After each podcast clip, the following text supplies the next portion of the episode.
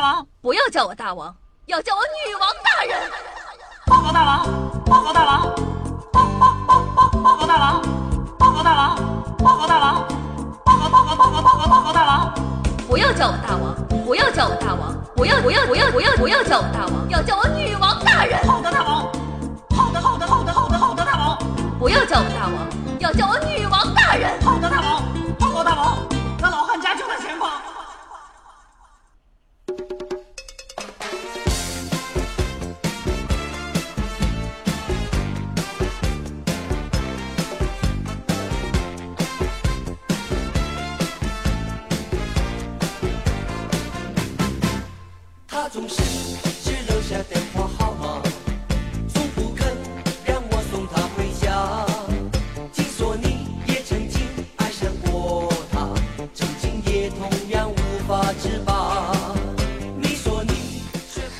各位喜马拉雅的听众朋友们，大家好！您正在收听到的是由夏夏自己赞助自己，出资了几千亿个软妹币打造的中国历史上最有节操、最有下限、最不低俗的节目《女网友要》。我是本节目的唯一女主播，传说中什么？你居然不知道老子是谁？好吧，你给我听好了。既然你诚心诚意的发问了，我们就大发慈悲的告诉你，为了防止世界被破坏，为了守护世界的和平，贯彻爱与真实的邪恶，可爱又迷人的反派角色。夏夏，夏春瑶，我们是穿梭在宇宙的蓝翔战队，挖掘机，耀眼的挖掘机在等着我们，就是这样，喵。就是这样，喵，哼，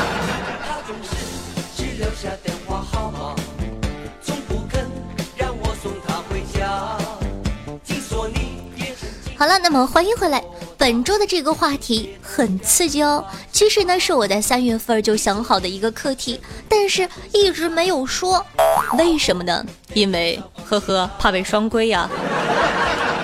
但是我仔细想了想，毕竟我老公是王思聪，我公公是王健林，我儿子是未来他们老王家第三代法定继承人，我怕个毛啊！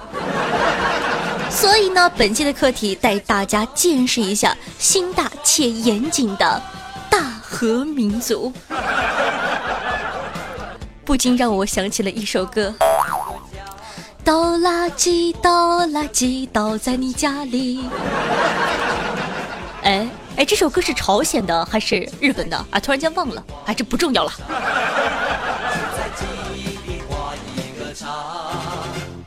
就在记忆里画一个叉。好的，那么咱们从头开始说起哈。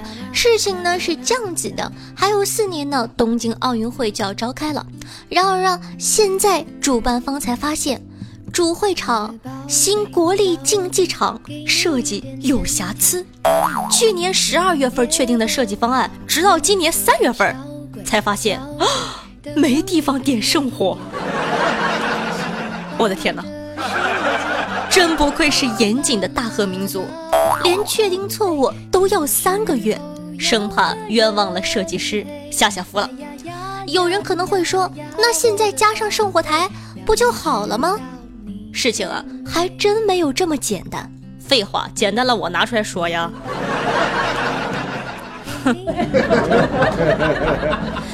怎么回事呢？话说呀，东京奥运会主赛场的产生就是一朵奇葩，从一开始呢就命途多舛。主赛场首先呢是由一位大姐设计的，她叫做扎哈。有人说哪个扎呀？就是那个扎吧？那个扎是哪个扎呀？马扎的扎。他给出的设计方案呢，非常的现代，非常的前卫，但日本人就觉得，哎，你这个设计怎么怎么那么像龟壳呢？于是啊，就以花费昂贵的理由否掉了这个设计的草案。接下来经过严格的筛选，日本政府终于敲定采用本土设计师威严武的作品《木与绿》的体育场。威严武的设计方案最终入选的一大原因，就是因为便宜。整体造价仅为一千五百亿日元，是扎哈方案的一半左右。为什么便宜呢？上面已经说过了，因为这个体育场很多材料都是木头。严谨且穷逼的日本人这时才发现，你开奥运会总要点圣火，可你的主会场都是木头，你你这是要火呀，亲！事情都出了，目前呢，日本方面提出了三个解决方案。第一呢，是在场内安放生活台；第二个呢，是在顶棚安放生活台；第三个在场外安放生活台，但通通遭到了否决。场内无法安放生活台的原因呢，是因为违反了国内的消防法。显然，为了奥运会修改法律，完全来不及呀。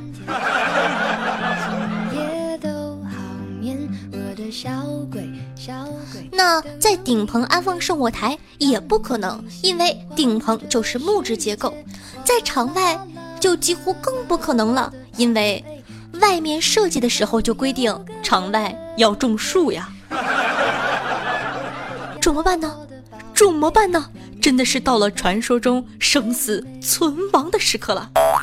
那么，同样大家懂的，作为与日本一衣带水的中国民众，就像我这种人啊，我们充分的发挥了古道热肠的精神，给日本方面提供了很多操作性非常强的修改方案。比如说，有网友说，那个那个什么，你们可以把富士山改造成生火台呀。还有的网友说，呃，怎么整呢？哎，没办法了。这样吧，你弄个吊盆你给它吊上。还有人说，简单呀，每个人带个 V 二就行了，看不见圣火，只是因为你不信仰索尼大法。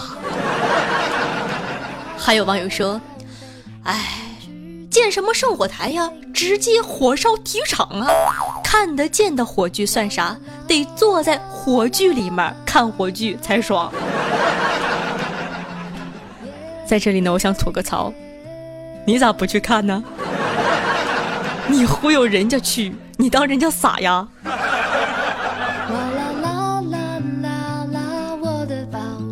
话说现在呢，有读者可能会好奇，为什么这么大的设计纰漏，如此严谨的日本人一开始没有发觉呢？这不科学呀！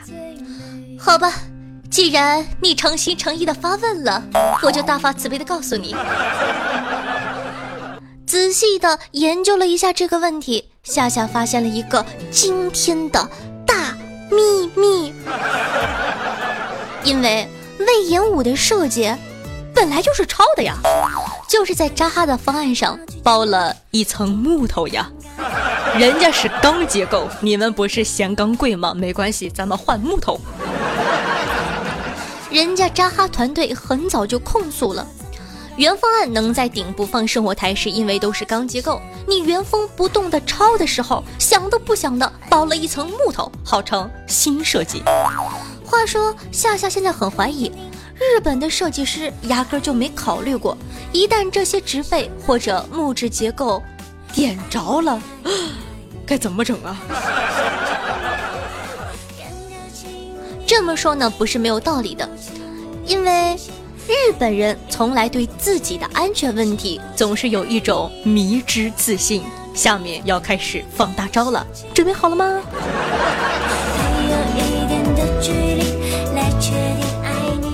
话说啊，当年很轰动的一件事情，日本设计的第一艘核动力商船“陆奥”，压根就没想过反应堆可能会泄漏这种事情。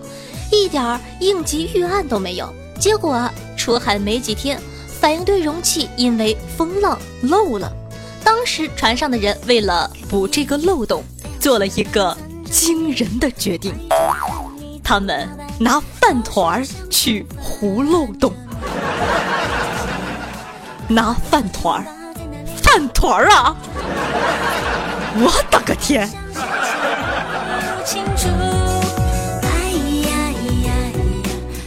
还有呢，就是福岛核泄漏问题，基本上也是因为日本人这种心大的严谨。发生三幺幺大地震前呢，就有人反映，一旦地震加海啸，沿岸的那些核电站该怎么办呢？日本相关部门呢，都是以肯定没问题把这种声音压下去了，然后就有了核的不是不是不是福岛核岛这张破嘴。拍卖我的嘴，十块钱起拍，谁拿走啊？然后呢，就有了福岛核事故的问题，感觉呢，一个日本神话就此破灭了。伟大的哲学家尼古拉斯赵四儿曾经说过一句话：世上没有比一个神话破灭更令人心碎的事情了。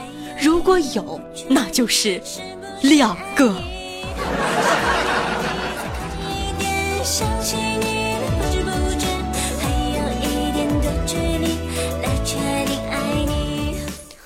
话说，奥运会主设，奥运会主设计厂忘记设计这个圣火台哈，总归是一个大问题。可是有些人的承诺呢？啊，他们以前怎么说的呢？他们说，这种事情要是发生在日本，首相会下跪，内阁会辞职，天皇会道歉的。思密达。然而他们并没有啊，相反的，我们看到的是一项伟大的体育运动正在日本如火如荼的开展着，那就是甩锅。当当当当。奥运会组织委员会会长森喜朗表示：“这锅我不背，都是文科省迟浩的错。”他是这么说的：“日本体育振兴中心那些头脑有点怪的家伙，做了没有圣火台的设计图，只怪是组织委员会的错。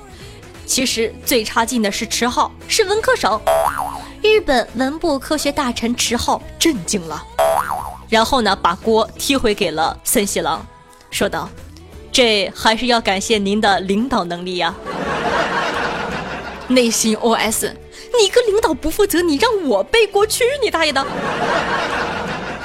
然而呢，唉，从此之后就开展了无尽的甩锅之旅。话说，这已经不是日本第一次因为东京奥运会甩锅了。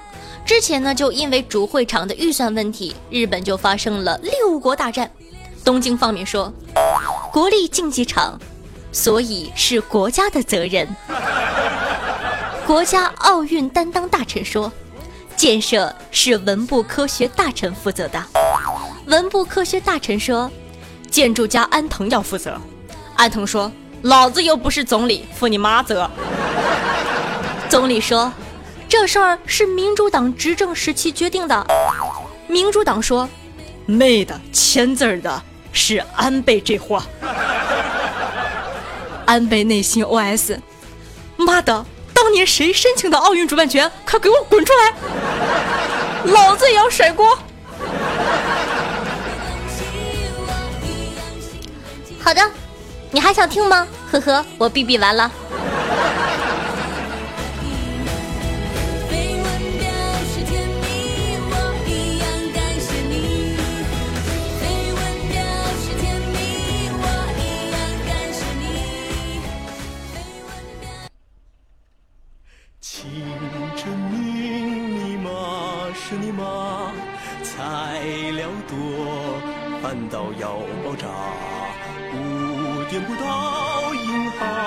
行就关门了。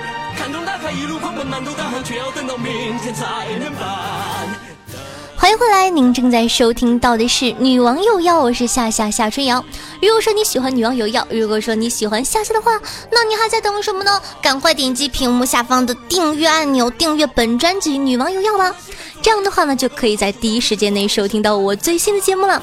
同样呢，喜欢夏同学呢，可以关注我的喜马拉雅主页，搜索夏春瑶。想要语音彩蛋的宝宝们，可以加下我的公众微信号，同样搜索夏春瑶。以前也说过了，像其他主播那样每天的什么晚安呢，我肯定是做不到的，毕竟我那么的高冷。但是会有后半夜抽风的彩蛋呢。想和夏夏近距离互动的，可以加我的 QQ 群二二幺九幺四三七二，每周日晚上八点会在群里跟大家互动。如果玩微博的同学呢，也可以添加一下我的新浪微博，搜索主播夏春瑶。好了，说了这么多，你不点个赞吗？赶快去给本宝宝点赞、打赏、评论吧！哼。哦，对了，顺道说一句，夏春瑶，夏天的夏，春天的春，王字旁，瑶花起草的瑶，不要真搜夏春药，你缺心眼儿啊！梆梆梆梆梆梆。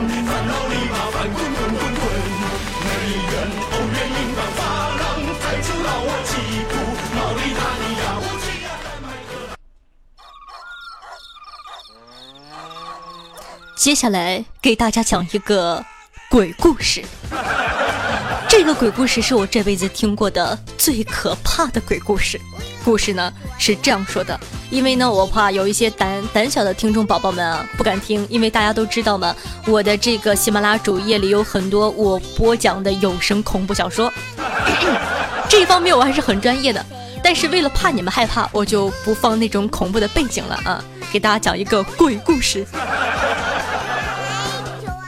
话说一天，一个女大学生一人去商场购物，出来的时候已经是晚上十点了，公车已经停了。这时呢，恰好她的一个男同学骑着自行车路过，男同学对她说：“呃，那个同学，我载你回学校吧。”女生答应了。男生对女生说：“我的车后面没后座，你坐前面吧。”于是呢，女生坐在前面，让男生载回学校。回到校门口，女生下车了。这时，他很惊恐的发现，男生的自行车根本没有横梁。天哪，太可怕了！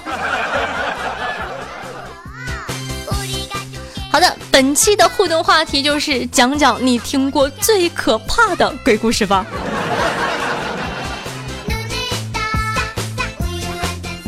那么，他呢想就东京会场的这样的一个话题，在下方吐槽的朋友呢，也可以在评论区进行留言，说不定下一期上节目的就是你哦。说到上节目这个话题，咱们来看一下，嗯，上一期所有的宝宝的听众留言啊，咱们看一下，第一个叫做木。Mister 可能是这么读的吧。他说：“哟，还外婆暴露你年龄，呵呵，我听声音猜就知道你多大，快十八了吧？” 哎呦，哥哥猜的好准呢。不过，嗯，不是十八，我今年十六岁，我零零年生的，我叫夏千玺呀。好的，那么。上一期呢，跟大家分享了一些这个打赏的听众用各种各样极端的方式上节目，我感觉一下子又火了。这一期他们又给我发了很多，比如说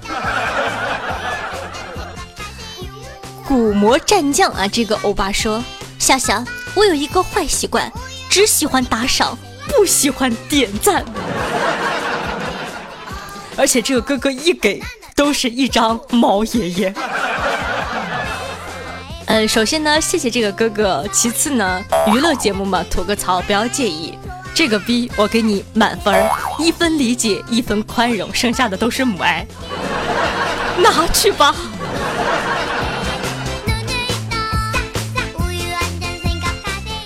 好的，那么留言我不吃牛排说，包子五百，鸭子五百，大夫两百，同事两百。夏夏这个月结婚的多，可就现在想给你打赏了。看了看干瘪的荷包，瞅了瞅银行卡上二十二块七的余额，再想想欠同事那三百七十四，纠结了一秒钟，还是打赏了。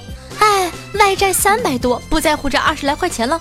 好了，不多说了，俺得去俺妈那儿磨钱，还有半个月呢，没法活了。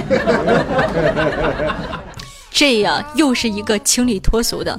话说，你们这结婚红包就包两百呀？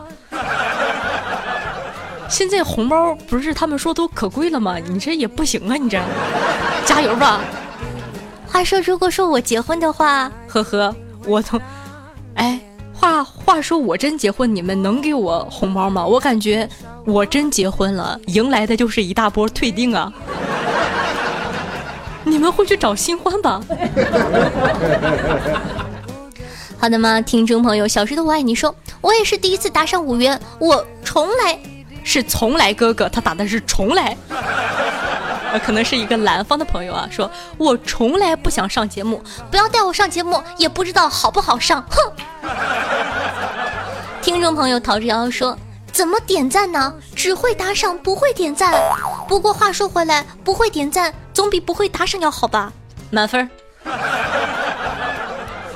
听众朋友小燕子姐姐说：“来来来，送你个段子哦。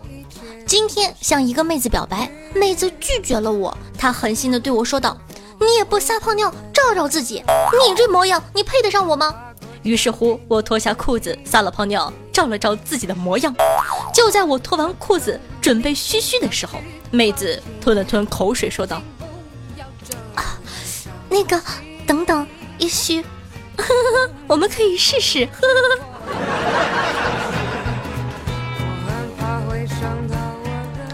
听众朋友，什么博说道？又说什么博啊？那个英文我又不认识。数学老师这样给我们讲课，记住了，以后做题一定要记住先设未知数，记住先设，一定要先设。然后在课上，我竟然无耻的笑了，夏夏都怪你还我纯洁，呸，自个不要脸。怪我！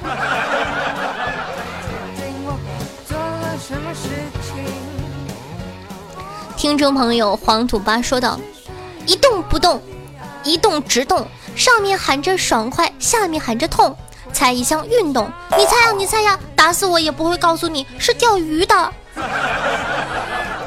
呃，对于这点呢，我突然间呢想提出一个问题：一动不动。一动直动，上面喊着爽快，下面喊着疼。鱼喊疼我能理解，谁钓鱼的时候在上面喊道：“啊啊爽啊好爽！” 这不精神病吗？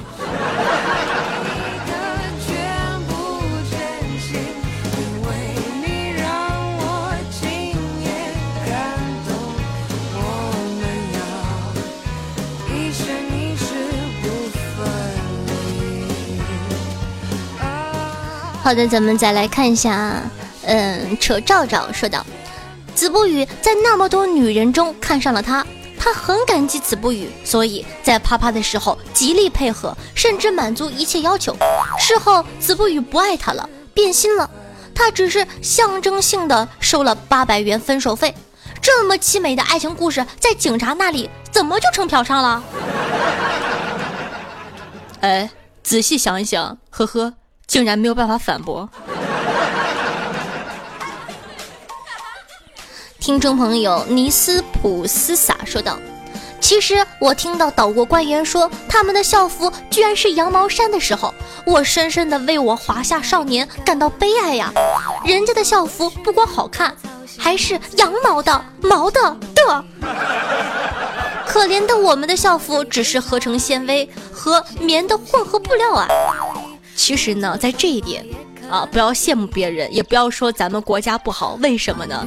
因为毕竟它就那么大点地儿，但是咱们有十三亿人口。你说十三亿人口都穿羊毛衫，这不得把羊薅秃了皮了？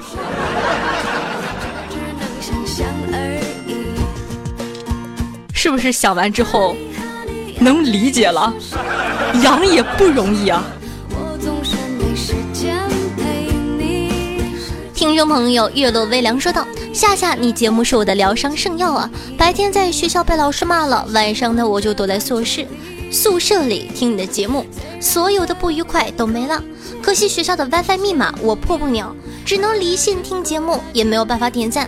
所以今儿放一个假，别的没做，就先给你点赞了。夏夏，你的风格最对我的胃口了，一天不听，感觉都睡不着觉了呢。”听众朋友 change 说：“妖的叫美女，刁的叫才女，木讷叫淑女，烟的叫温柔，凶的叫泼辣，傻的叫阳光，狠的叫直爽，肥的叫干练，嫩的叫青春靓丽。”我怀着激动的心情读完之后，我就很好奇他对我的评价是什么呢？他后面跟了一句：“夏夏的叫风韵犹存。”你全家风韵犹存，你全家半老徐娘。措手不及，这只能想象而已。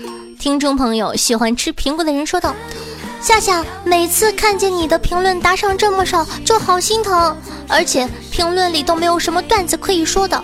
本来打算编个给你，但是人家编不出来，还找不到段子。夏夏，我对不起你，不开心。你看看，你看看人家，你再看看你们，你们这帮没有心的人，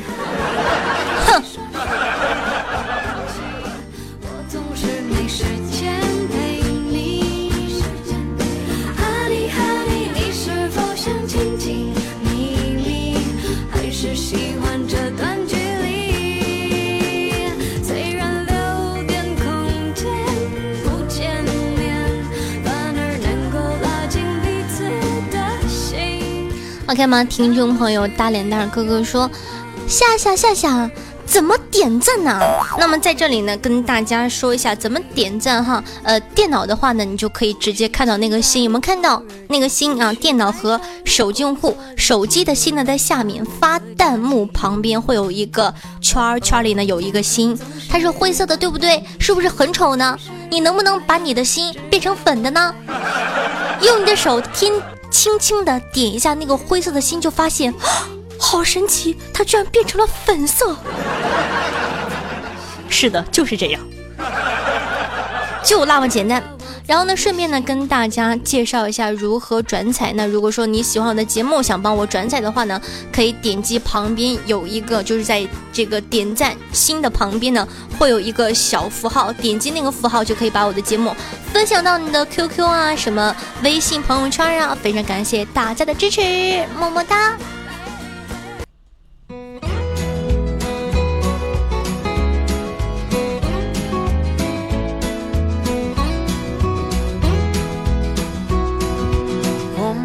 那么欢迎回来，咱们看一下上期的打赏宝宝们都有谁呢？然后呢，呃，上一期呢有一个听众朋友居然回复到，哈哈，我感觉每期最好玩的就是听夏夏读打赏人的名字了。好的，咱们看一下这期的听众宝宝们又起了哪些丧尽天良的名字呢？嗯，首先感谢一下 C H E L L V E 乘以二十六。然后呢，感谢梦人远哥哥，感谢心疼自己是个废物 J O J O 九二四古魔战将，我不吃牛排乘以二，韩愈小石头我爱你。啊，接下来的这个名字叫做什么？在夏夏的嘴里，你们自行脑补一下吧。我跟你们讲，你们再起这种流氓的名字，我不读了啊。生活小小物，逃之夭夭，吴邪带小哥回家。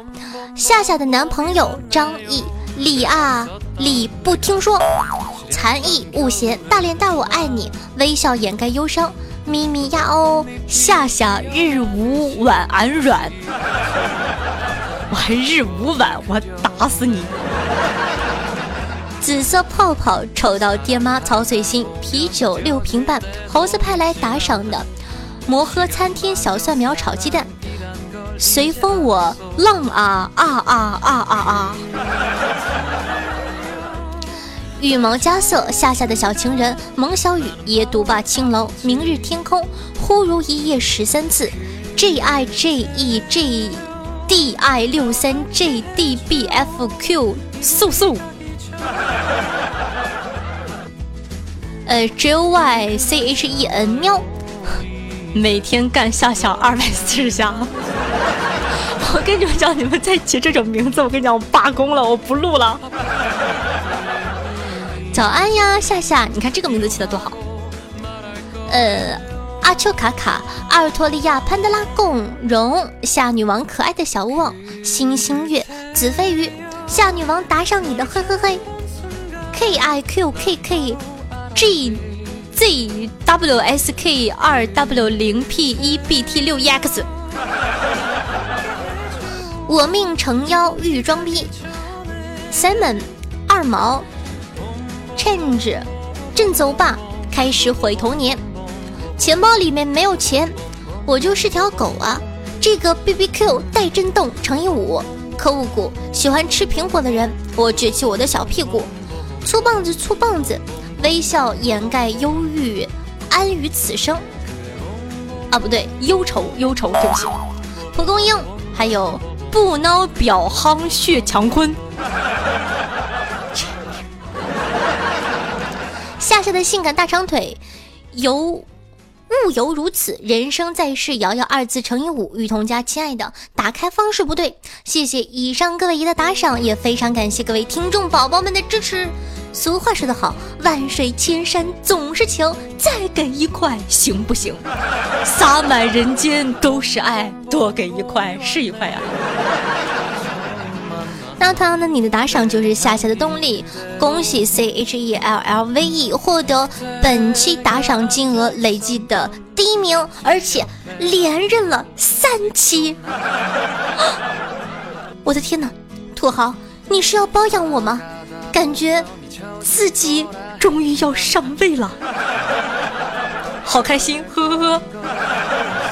上期节目呢，夏夏说自己的打赏居然有了八十，什么时候能到一百呢？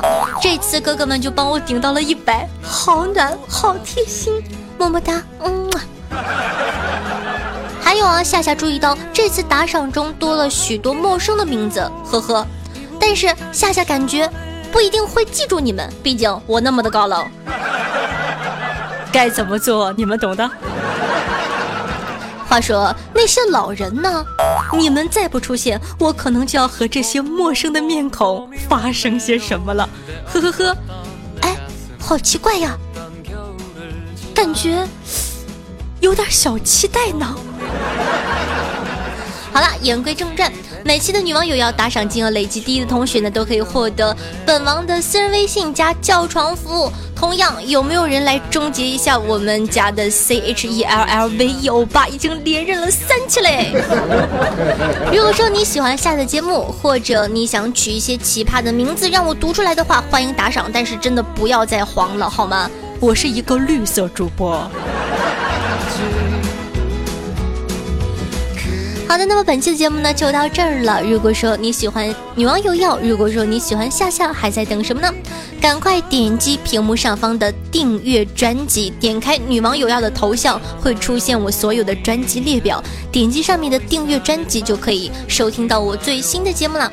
同样喜欢夏同学呢，可以关注一下我的喜马拉雅主页，搜索夏春瑶。想收听一些节目中不方便说的话题，或者本王无私奉献的资源的话，可以添加我的公众微信，同样搜索夏春瑶。想和夏夏近距离互动的，想听我现场唱歌卖萌的话，可以加我的 QQ 群二二幺九幺四三七二，每周日晚上八点跟大家在群里互动。那么，同样呢，玩微博的同学也可以加我的新浪微博，顺道艾特我一下。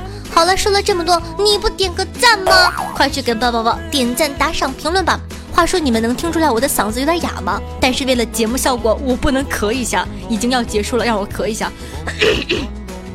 好了，舒服多了。靠。那么今天就到这了，拜了个拜。嗯。